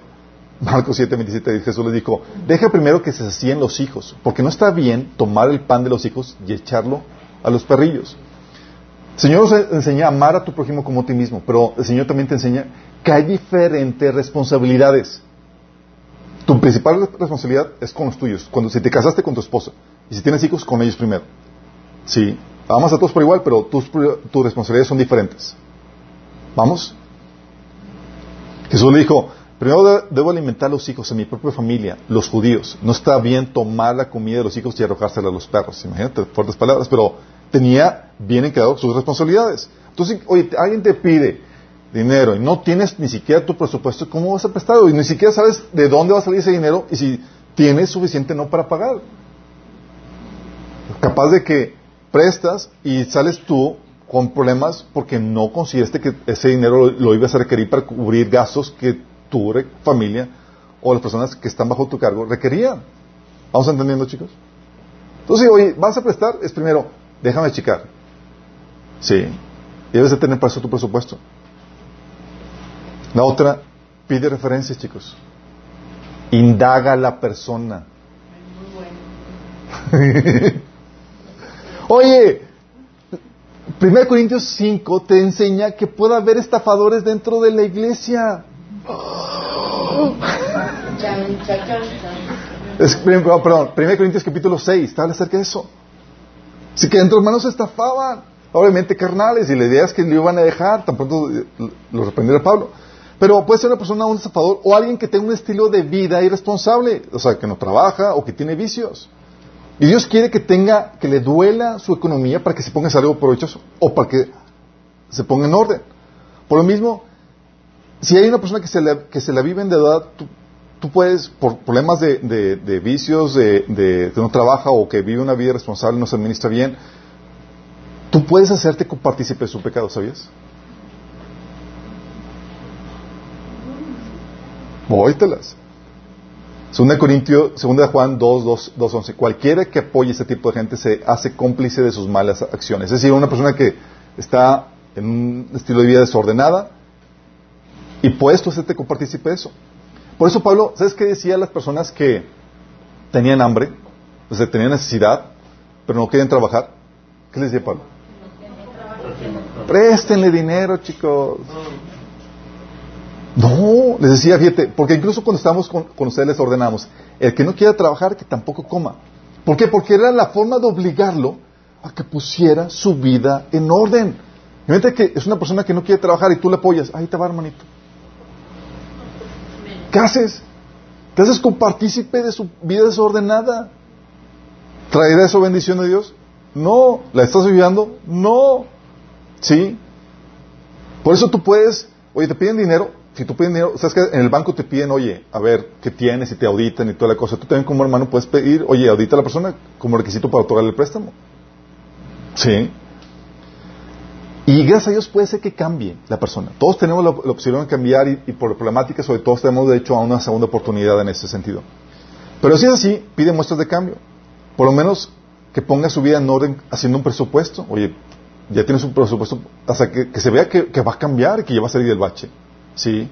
O el listado tan siquiera de, oye, no, no está trabajando y demás, pásame el listado de, de empresas a las cuales ya mandaste tu solicitud. Que se vea que te estás moviendo para que podamos ayudarte. ¿Sí? Porque el prestar puede incentivar a, las malas prácticas. También, ¿cómo puedes pedir una garantía en colateral? Un pagaré. Especialmente si no te puedes dar el lujo de perder el dinero que prestaste. Oye, estoy prestado aquí, tal cosa, pero con mucho sacrificio para ayudarte te voy a prestar. ¿Sí? ¿Puedes pedir una garantía? Pídela. Pídela. Hay gente que no tiene, obviamente, no tiene forma de garantizar el dinero que te piden. Pero siempre pueden trabajar para ti. ¿Sí? Oye, pues no tengo forma de pagar. Ah, pues, aquí hay mucho chamba. sí. Recuerda, te están pidiendo a ti seguramente porque los bancos las encontraron no dignos de crédito. Entonces hay situaciones en las que por la premura y urgencia de la situación no, no, no puedes pedir colateral, hay que entrarle al quite porque somos hermanos. ¿Sí? Pues estamos conscientes del riesgo que ya conlleva. O sea, es que te voy a prestar, pero seguramente va a ser una pérdida de dinero. O sea, no lo voy a volver a ver. ¿Sí? Si es para ayudar al hermano, no cobres intereses. Esa diferencia con el banco. Sí. Considera que es posible que el dinero, obviamente, no lo vas a ver de vuelta. ¿sí? Pero la idea es ayudar hermano. Y a veces hay situaciones donde está una problemática y pues tenemos que entrar al quite, pero siempre conscientes de que la idea es, si quieres ayudarlo realmente, tiene que cambiar sus hábitos. ¿Qué lo llevó a esa situación? Y vas a ayudarlo correctamente. La ayuda en situaciones así, porque todos tenemos derecho a una segunda oportunidad, puedes ayudarlo una, dos, tres veces porque cayó una situación de que no se admi- administró bien, de que no hizo correctamente sus finanzas o, o cayó en una tentación de comprar cosas que no debía. Pero, eh, y puedes ayudarle, sí, una, dos, tres veces, pero no esperes que la gente viva de la asistencia, ni, de, y que, ni que se convierta en un estilo de vida, el vivir endeudado. Algo está mal. Y una persona así, obviamente, no le debes prestar dinero. Sí, es mejor que sufra la situación para que pueda corregir las cosas en su vida. Sí. Obviamente, algo que hemos platicado, todo debe quedar por escrito. Oye, ¿y qué tal el pasaje de que y al que pida dale y al que tome de ti prestado no se lo niegues? ¿No ha tocado en igle- iglesias donde es que la Biblia dice eso? La Biblia dice que si yo te pido prestado, hermano, tú me debes prestar y no me lo debes negar. y así, y así han estafado a, a varios hermanos porque la Biblia dice eso. Y dices, no, pues sí, y tienes que obedecer. ¿Sí? ¿Por qué no aplica este pasaje, chicos? A ver. ¿O por qué se aplica? El pasaje completo, sabe el contexto, dice Mateo 5 del 38 al 42. Ustedes han oído que se dijo ojo por ojo, diente por diente. Pero yo les digo, no resistan al que les hagan, al que les haga mal. Si alguien tiene, te da una bofetada en la mejilla derecha, vuélvele también la otra. Si alguien te pone pleito para quitarte la camisa, déjale también la capa. Si alguien te obliga a llevarle la carga a un kilómetro, llévasela dos. Al que te pida, dale. Y al que quiera tomar de ti prestado, no le, de- no le vuelvas la espada. Si está en necesidad de que es prestado, no le vuelvas la espada. ¿Cuál es el contexto? Esa persona, el contexto es las personas que son malos contigo. Pasaje no, el pasaje lo que hace es que te esboza una estrategia con los malos para ganarlos. Romanos capítulo 12. Sí, que te dice, si alguien es malo, hazle bien, ayúdale más para que sienta ascuas de fuego sobre su cabeza para ganarlo, testimonio para Cristo. Pero no es una situación que es para nosotros, chicos. Porque si la persona no responde como debe ser correctamente, si la persona sigue aportándose mal, Dios lo que estás haciendo es que estás aumentando su castigo. Entre hermanos es diferente, chicos. Entre hermanos es, oye, te corrijo, te amonesto si pecas contra mí. ¿Te acuerdas Mateo capítulo 18? ¿Por qué? Porque la idea es que no te desvíes. A ti no se te permite este, a los malos que no conocen a Cristo y que abusan de nosotros, somos benignos con ellos, les prestamos y demás, sabiendo que seguramente no vamos a recibir nada a cambio, porque queremos demostrarles el amor de Cristo, para ganarlos para Cristo. Pero tú ya eres cristiano. A ti la idea es ayudarte a crecer y madurar y que no te comportes como uno malo. ¿Me explico? Entonces eso no aplica. Eso es tirar por la borda tu... Este pasaje no, no te invita a tirar por la borda tus responsabilidades. Tampoco es una regla para, para relación entonces entre cristianos. Pues entre cristianos, en teoría, no hay relaciones abusivas. Sí. Y ahora llegamos al punto. Bueno, ¿y cómo salgo la deuda? ¿Cómo salimos de la deuda, chicos? Miren, en cuestión de para tener finanzas sanas, chicos, se requiere es un 20% de comportamiento y un 80%, digo, un 20% de conocimiento y un 80% co- eh, comportamiento. O sea, es el actuar, chicos, es más que el conocimiento. El conocimiento es poco, pero aplicarlo es lo que te va a llevar a, hacer cambios radicales en esto. Primero, cuando tienes una deuda, tienes que conocer, Dios te ordena pagarla. ¿Hay que pagarla? Sí. El nombre de Cristo que tú llevas está en juego. Entonces, tú, más que ningún otro, tienes una doble responsabilidad. Porque tú tienes que dar testimonio de, de que Cristo realmente está en ti. Y de que la fe cristiana es algo encomendable para la demás gente. A los esclavos se les invitaba, Pablo les invitaba a que, que se portaran de forma correcta con sus amos para que la doctrina, la fe, no quedara vituperada. La idea es que nosotros seamos unos dignos representantes de, de Cristo en ese sentido. Cuando paga la deuda, chicos, aquí la actitud es vital. Porque mucho tiene que ver, cuando estás endeudado y así, mucho tiene que ver con, con tu estado anímico para saber si sales o no sales de la deuda. Una persona deprimida y endeudada difícilmente sale de ella. Sí, difícilmente. Sin embargo, como cristianos, como cristianos tenemos esperanza. ¿Te acuerdas quiénes fueron los que se unieron al ejército de David? Eran personas endeudadas y amargadas. Dice, dice 1 Samuel 2, 22, 2. Además se le unieron muchos otros que estaban en apuros, cargados de deudas o amargados. O sea, vaya ejército. vaya ejército. O sea, lo peorcito, chicos. Dice, así David llegó a tener bajo su mando a unos 400 hombres, o sea, de lo peor. Los amargados, los de- endeudados, los que estaban en apuros. Y ese ejército, David lo convirtió en lo mejor. Bueno, hay esperanza para ti, porque ahora estás bajo el liderazgo de Cristo. Y Él te va a convertir en ti en lo mejor. Sí. Para esto, la actitud es vital, entonces te va, obviamente va a haber un precio que pagar, pero hay esperanza para salir de la deuda en la que estás. Pero tienes que mostrar una urgencia como la de una gacela que está siendo, que está siendo cazada. O sea, la agilidad y, la, el deseo de supervivencia. Dice el Proverbios 6 de 2 a 5, si te has comprometido verbalmente enredándote con tus propias palabras, entonces has caído en manos de tu prójimo. Si quieres librarte, hijo mío, este es el camino. Ve corriendo y humíllate ante él. Procura deshacerte, deshacer tu compromiso. No permitas que se duerman tus ojos, no dejes que tus párpados se cierren. Líbrate como se libra del cazador la gacela, como se libra de la trampa el ave. O sea, ese deseo de quiero vivir, tienes que tenerlo. Tienes que estarte consciente que te va a costar, sí. Anhelamos muchas veces volvernos sanos, ricos, sabios, sin ningún esfuerzo, sin ningún riesgo. Pero la cruda realidad es que todo lo bueno tiene un costo. Y salir de la deuda no es la excepción. Entonces, la actitud es vital. Tienes que tener la actitud de que quiero hacerlo, quiero salir de esto y tengo la esperanza de que en Cristo lo puedo lograr. ¿Vamos? Ok. A la acción. Deja de pedir prestado.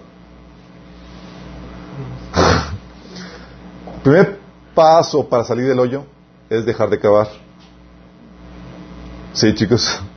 Porque hay muchos de que, oye, estoy endeudado y la solución, pedir más prestado.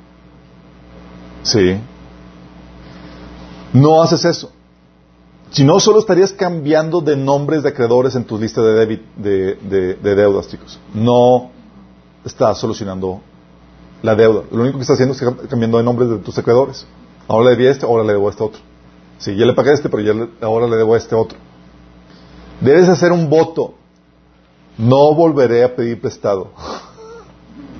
y se va a poner a prueba, chicos. Sí. Tú eres un tipo así como, si eh, tenías, estabas encharcado, eh, imagínate que tú eres parte de los de Alcohólicos Anónimos. ¿sí? El dinero, tarjetas de crédito es tu debilidad. O la de pedir deuda es debilidad. Es, tienes que manejarte con, con el deseo de salir de esa enfermedad. Sí. Pero para, para eso, chicos, debes entender que se va a poner a prueba esto de no pedir prestado. Porque, y para no pedir prestado, el segundo punto de salir de deuda es que tienes que crear tu fondo de emergencia. Porque si no tienes tu fondo de emergencia, ¿qué crees que va a pasar? ¿Vas a volver? A pedir prestado. Oye, es que ching, me quedé sin, sin dinero para agarrarle carro. Ching, no, esta emergencia, ching.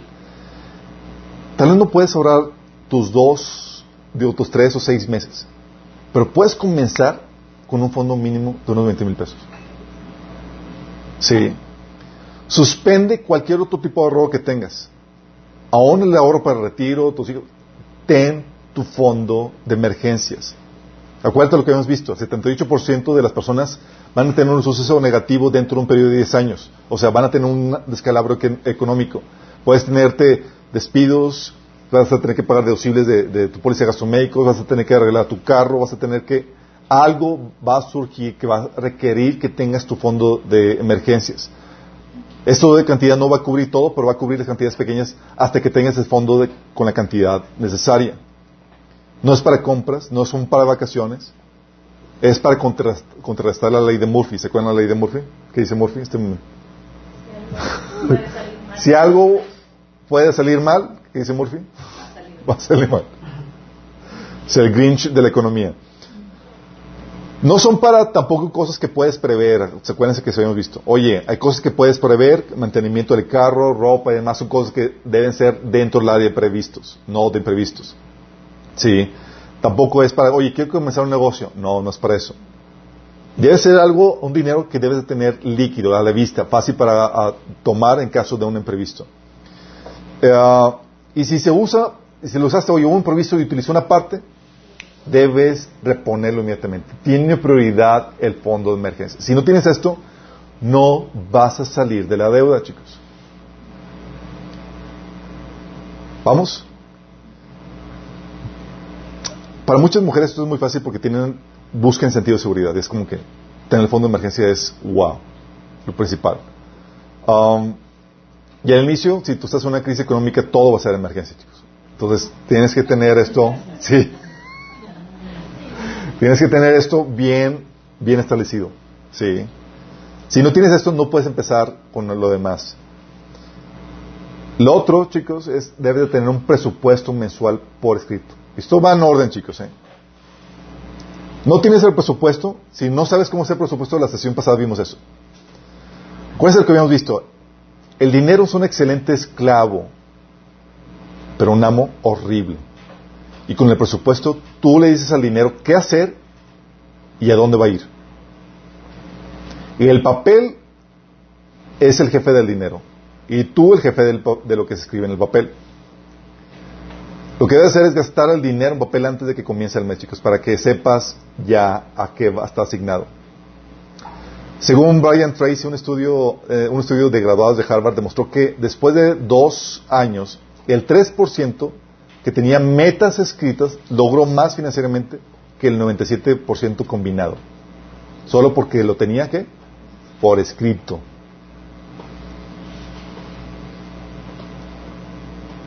Para muchos piensan que para triunfar a gran escala requieren cosas muy complejas, posgrados y doctorados, pero afortunadamente para la mayoría lo que necesitan es algo más sencillo. A tener metas claras y por escrito. Fiu. Y lo que habíamos platicado, ¿se acuerdan? En esto tienen que estar los, si estás casado, tú y tu cónyuge, en la misma sintonía, si no, no va a poder lograr esto. De salir de la deuda a toda costa, órale, vamos a pagar el precio. Y los dos tienen que pagar el precio, si no, no se va a lograr esto. Y debes enfocarte intensamente. Entonces, esto antes de empezar a pagar las deudas, chicos, imagínate. Para pagar las deudas. Ataca las deudas con la estrategia de la bola de nieve. ¿Alguien ha escuchado esa, estrategia? Bola de nieve. Lo que haces es que enumeras las deudas a unos préstamos familiares que no tienen interés De las más pequeña a la más grande. Así, de la más pequeña a la más grande. Empezas a numerarlas. No consideras la hipoteca dentro de esa deuda, ¿ok? Se la quitas. A menos que supere el 50% de tu ingreso anual. Deudas del negocio, ¿las incluimos? Si están garantizadas con tu patrimonio familiar, sí, porque son deudas personales. ¿Sale? ¿Qué haces con estas deudas después de enumerarlas? Ya que las ordenaste de las más pequeñas a las más grandes, vas pagando el mínimo en todas. Y vas atacando las deudas de la más pequeña a la más grande. Y así vas avanzando. ¿Por qué? Oye, es que pago más intereses en la más grande. No, no, no. Porque como te digo, es un asunto de actitud. Si tú te desanimas en este proceso de pago de deudas, vas a abortar la misión. Y tú tienes que empezar a ver victorias inmediatas para que te animes a que vas avanzando. Eso es lo que sucede con todas las personas que están en ventas. Es, les llevan a que produzcan ventas rápido para que se animen y puedan seguir. Por eso muchos eh, cassettes o cassettes, muchos audios de donde o conferencias de, para motivar a la gente, porque la motivación es, sí. Por eso muchos discos de vinil. De peso. Que les daban, cuando las personas en venta les daban su audio para animarse de conferencistas más de, porque la actitud es todo en ese sentido. Si tú te vas por la deuda más grande, que es la que tiene más, que te urge porque de más intereses, y no, y no te, y por eso yo quiero, es que me urge esta más grande porque estoy pagando intereses enormes. Tú te vas a, te puedes ver desanimado porque no ves que no avanza y puedes seguir, puedes claudicar y tirar la toalla. Sí. Pero cuando ves, oye, ya, ya avancé con esto, ya pagué esta. Te animas a, voy pagar la, la siguiente. Y lo que haces es que, esto es un muy, muy importante efecto psicológico, porque necesitas estas victorias rápidas para así aumentar el entusiasmo y el compromiso por pagar estas deudas. Excepto cuando sea una deuda de impuestos o un juicio hipotecario, vete por la deuda más pequeña. Sí, a excepción de esos casos. No te preocupes por la de interés, la, que tiene la, eh, por el interés que tiene cada deuda, chicos. A menos que dos o más, dos o más tengan eh, los intereses iguales. Los intereses vienen siendo de segundo plano en ese sentido. Aquí lo importante es tu actitud, el animarte para que avances en esto. Terminando de liquidar una deuda, el pago que hacías lo abonas a la siguiente junto con el mínimo que ya le estabas haciendo. Es la estrategia. Saca todo dinero que puedas de tu presupuesto para saldar la, cuenta, chicos. Oye, aquí le podemos recortar aquí, podemos quitarle esto, podemos dejar de, comprar esto. Haz todo lo posible. Los pagos a las tarjetas posteriores entonces, lo que va pasando es que se van aumentando, porque ya saldaste esta. Entonces, la siguiente, pagabas lo que pagabas de esta, más lo que mínimo de esta. Y la siguiente, lo que pagabas el mínimo de esos, más, lo, más el, eh, el, mínimo de la siguiente. Y vas aumentando, se hace una, una, bola de nieve de pagos, chicos. Y es la forma en la que sales. Tienes que llevar un registro. Algo que te ayuda, o ayuda mucho, es a tener una... Eh, son, eh, son cinco columnas, donde, bueno, en una pones la cuenta, todas las tarjetas que debes, el saldo total, la cantidad de la deuda, el pago mínimo que debes hacer en cada tarjeta, lo que te pide el banco para no caer en morosidad, el nuevo pago, o sea, el pago que abonas a cuentas ya liquidadas más el mínimo de esta, los pagos pendientes, es decir, la cantidad de pagos que quedan para liquidar la cuenta, o si me faltan ya tantos pagos, y los pagos pendientes totales, los pagos que faltarían para salir totalmente de deudas. Ahí les pongo en el bosquejo la, las columnas que, que hacer. Aquí, chicos, cuando te animas y vas viendo que vas saldando, es fácil tomar pasos osados. Y puedes hacer cosas extras. Hay veces que solo hay suficiente para hacer el mínimo de los pagos y nada extra para pagar las deudas más pequeñas. ¿Qué haces? Oye, reduce tu gasto. Come en casa, lleva almuerzo al trabajo, aunque te vean ridículo, chicos. Cancela tus servicios no indispensables múdate a un departamento más barato. Aumenta tu ingreso. O sea, puedes cortar. Tienes dos opciones. O cortas tus gastos y o también aumenta tus ingresos. Venta de garage. Órale. Segunda mano, lo que tú quieras a vender. Por internet tienes ahí segunda mano y Mercado Libre, cosas que puedes vender de segunda, de segunda mano. Tu auto y demás puedes incluso llegarlo a vender si es una deuda que te está... Si no puedes pagar tu deuda en 18 o 20 meses, mejor vender. Puedes conseguir un trabajo extra. Personas que trabajan y salen su trabajo para ir a otro trabajo durante el periodo en que están pagando las deudas. Y aquí me he tocado algunas personas que lo que hacen es que están trabajando tiempo extra dentro de su trabajo para ellas salir de las deudas. Y eso es genial. Sí, porque están ya queriendo salir de esto. También lo que puede hacer es deshacerte de situaciones que son insostenibles. Por ejemplo, si tienes una deuda de 800 mil pesos en tarjetas de crédito, por poner un número, y tienes una propiedad de 800 mil pesos de valor, pues nomás no tiene sentido la situación. Es la propiedad y paga la deuda. O sea, tú no pedirías prestado 800 mil pesos con tarjetas de crédito para comprar una propiedad, ¿estás de acuerdo? Sería una locura. Entonces, ¿por qué mantener una situación ah, como la que te estoy describiendo? No tiene sentido. Si tengo una deuda y una propiedad que son equivalentes, pues mejor deshazte de eso. Aquí tienes que nadar contra el corriente. Van a ver que la gente te comportas raro. Pero lo que estás haciendo, estás haciendo lo que pocos hacen para salir de la deuda y vivir como pocos van a, pueden vivir después. ¿Qué sucede si utilizas en este proceso de pago de deuda el fondo de emergencia? A rellenarlo inmediatamente. sigues pagando el mínimo, dejas de pagar las deudas y a rellenar el fondo de emergencia. El pago de tarjeta que estás liquidando se sostiene, eh, se detiene en lo que vuelves a reabastecer el fondo de emergencia. Si no puedes pagar lo que te piden tus acreedores, muchos están dispuestos a, llegar a arreglos especiales y a un plan por escrito. Llega a esos arreglos, negocia las, las deudas. ¿Se puede hacer? Sí, se puede hacer. Pues tú llegar a un acuerdo con eso. De esa forma se paga esto, chicos. Tú si te aplicas de forma correcta, puedes hacerlo entre 18 eh, y 20 meses. Pero la idea es que salgas lo más pronto posible, porque entre más pronto posible tú puedes empezar a, a nivelar el barco. ¿Cómo? En vez de pagar deudas, ya lo que haces es empiezas a completar el fondo de emergencias. Lo que se habíamos platicado. De tres a seis meses aproximadamente.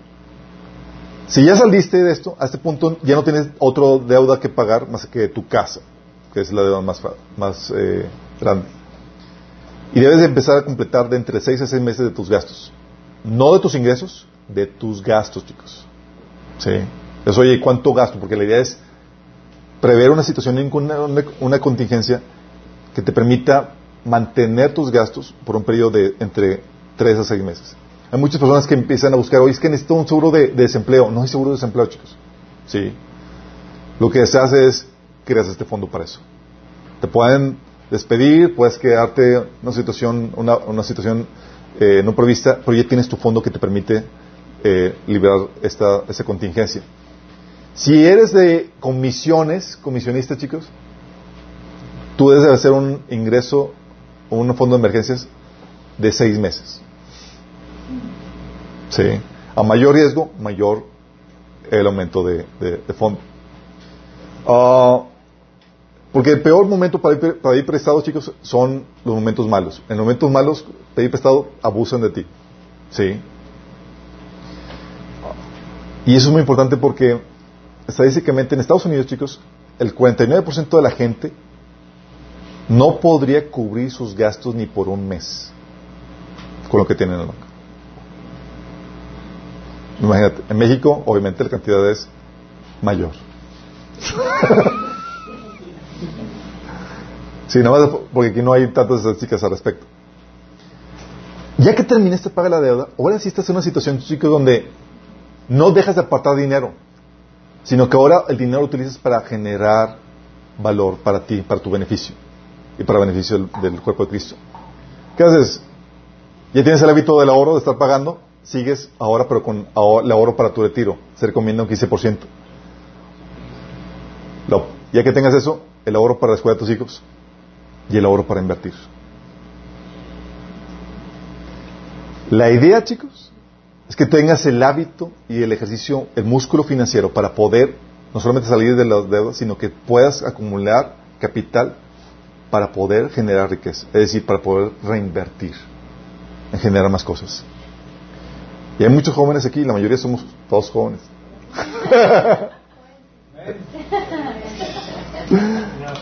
Tenemos la posibilidad en lo que Cristo viene por nosotros, en poder generar valor, ayudar a otras personas, si sabemos manejar las finanzas. La idea es que tú no estés pagando deudas con intereses, chicos, que el dinero, se, que la ganancia se la está llevando a otras. La idea es que sea para ti, sea para el cuerpo de Cristo, sea para bendición a otras personas. Oye, ¿por qué pagar eso cuando yo puedo disciplinarme y que mi ahorro me genere un interés compuesto? Hay muy buenos fondos de inversión que hay en el mercado. Y con eso puedes aumentar tu capital para poder invertir. Oye, voy a poner un local con tal negocio. Ah, cosa que no hubieras podido hacer si no tuvieras tu, tu, fondo. Oye, voy a poder hacer esto. Voy a poder hacer aquello. Sí, la idea es que puedas tú ser una persona que genera valor. Personas que tienen capital pueden crear em empresas, pueden generar empleos, pueden ser de bendición a las personas. La idea es que tú no seas un esclavo, que es el estatus de, un, eh, una persona endeudada, sino que por trabajo diligente tú seas un líder que ayude a bendecir a otras personas. ¿Vamos? Eso no terminar con oración, pero antes quiero hacer un llamado a las personas que nos están sintonizando. Porque esto es una forma de manejar o salir de la de una deuda espiritual que todo ser humano tiene. ¿Por qué? Porque la Biblia dice que todos hemos pecado. Y no hay justo ni uno solo. Y la paga el pecado es muerte. Separación eterna entre tú y Dios en el infierno. ¿Por qué? Porque estás pecando no contra el ser humano. Aparte, estás pecando contra Dios mismo. Y el pago, eh, la, pena por pecar contra Dios es altísima. Dice la Biblia que es impagable. Por eso Jesús cuando vio con sus discípulos, cuando los discípulos le preguntaron, entonces ¿quién podrá ser salvo? Dijo, para el hombre es imposible. Pero para Dios sí es posible. Porque Dios mismo se hizo carne y Él pagó esa deuda que era impagable para ti y para mí.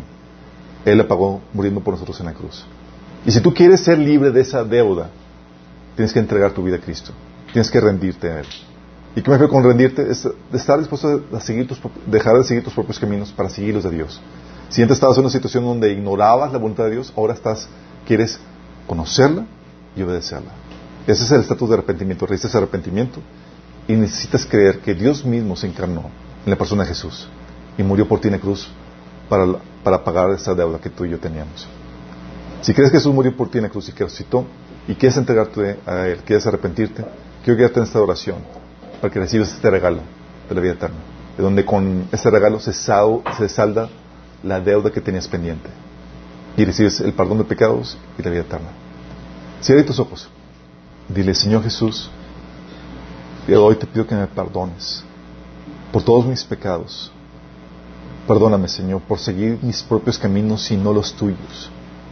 Perdóname por ignorar tu voluntad y hacer lo que yo quería.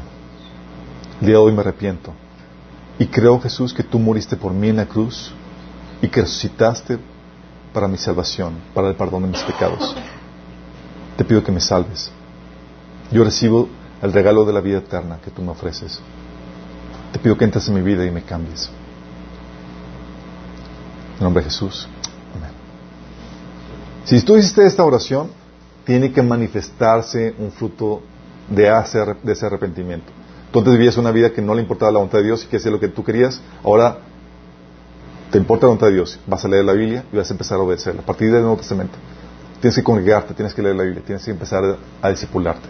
Si no tienes quien te ayude, contáctanos. Queremos ayudarte con eso. Todo lo demás, chicos.